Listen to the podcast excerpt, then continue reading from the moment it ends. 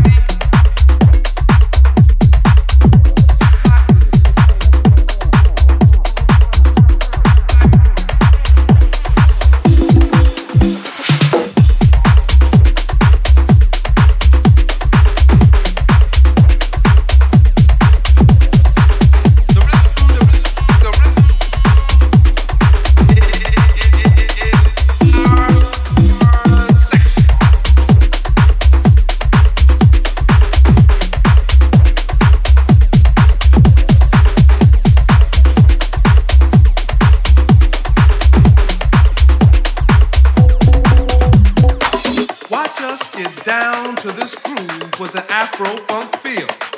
While we get high to a rhythm with spiritual appeal. Expressions of freedom from the descendants of slaves. God gives us the strength for new horizons we must break. First bondage, then mental, now financially oppressed. With this beat we dance, we know we passed the test. So as you struggle to catch the rhythm with your feet, ask yourself, can you dance to my beat?